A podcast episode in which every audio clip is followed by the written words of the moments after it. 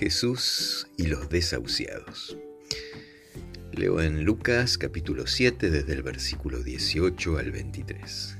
Los discípulos de Juan le dieron la noticia de estas cosas.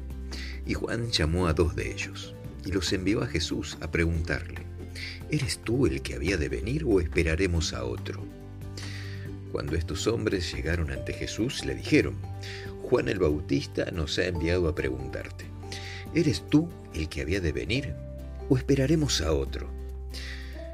En esa misma hora, Jesús sanó a muchos de sus enfermedades, dolencias y de malos espíritus, y a muchos ciegos dio la vista. Entonces Jesús les dijo, Id y contad a Juan lo que habéis visto y oído que los ciegos ven, que los lisiados andan, los leprosos son limpiados, los sordos oyen, los muertos resucitan, a los pobres es anunciado el Evangelio. Y dichoso el que no se escandaliza de mí. Ahora vamos a leer algo que pasó un tiempito después. Mateo capítulo 14 desde el versículo 1 Dice que en aquel tiempo Herodes el tetrarca oyó la fama de Jesús y dijo a sus servidores, Este es Juan el Bautista, que ha resucitado de los muertos. Por eso fuerzas milagrosas obran en él.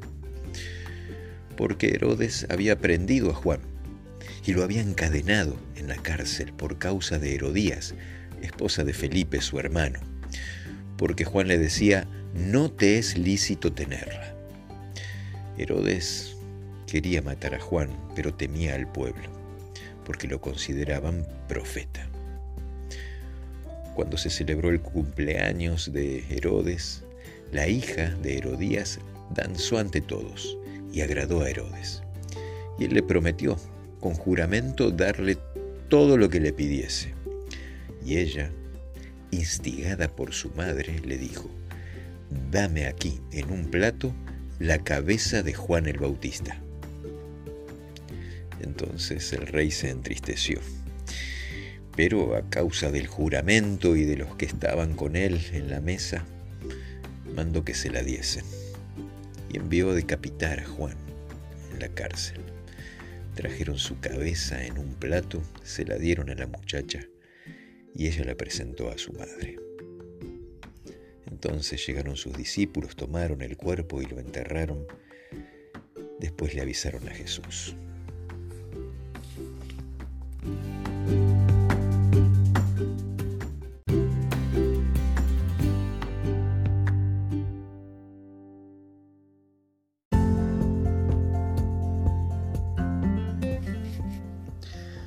Tuve un buen amigo, joven, padre de familia, un día se le declaró cáncer.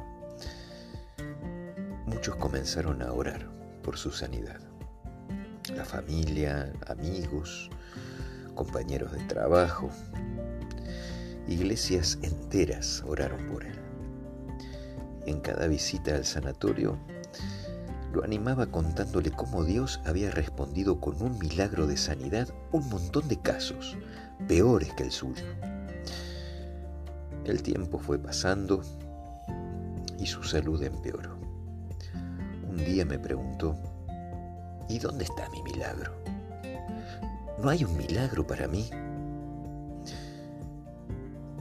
Mi corazón se deshizo, desfalleció. Ensayé una tibia excusa como respuesta. Pero a los tres días volví.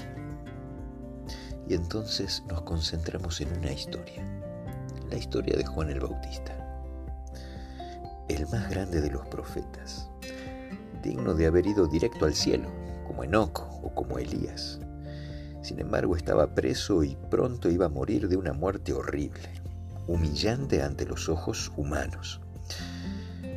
En esa situación, Jesús, que lo amaba, lo consuela y lo hace pidiéndole que se concentre en Él, en Jesús. Por eso le relata todo lo que estaba haciendo, que estaba predicando, sanando, consolando, expulsando demonios, resucitando. Porque todo lo demás, todo lo demás, todo lo demás es pasajero. Y muchas veces es incomprensible e injusto. Por lo tanto, lo único importante es concentrarnos en Jesús y su promesa de volver. Dice una cita en el deseo de toda la gente, es en la página 132, una bella cita. Dice que Dios nunca conduce a sus hijos de otra manera que la que ellos elegirían si pudieran ver el fin desde el principio y discernir la gloria del propósito que están cumpliendo como colaboradores suyos.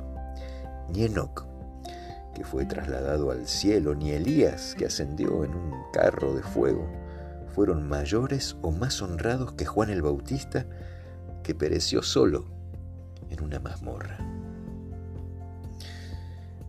Finalmente mi amigo pudo decir como dijo Job, yo sé que mi redentor vive y al fin se levantará sobre la tierra. Y después, revestido de mi piel, estando en mi cuerpo, veré a Dios. Yo mismo lo veré, mis propios ojos y no otro, como lo anhela, como lo anhela mi corazón dentro de mí. Y nosotros tenemos que ser Jesús. Música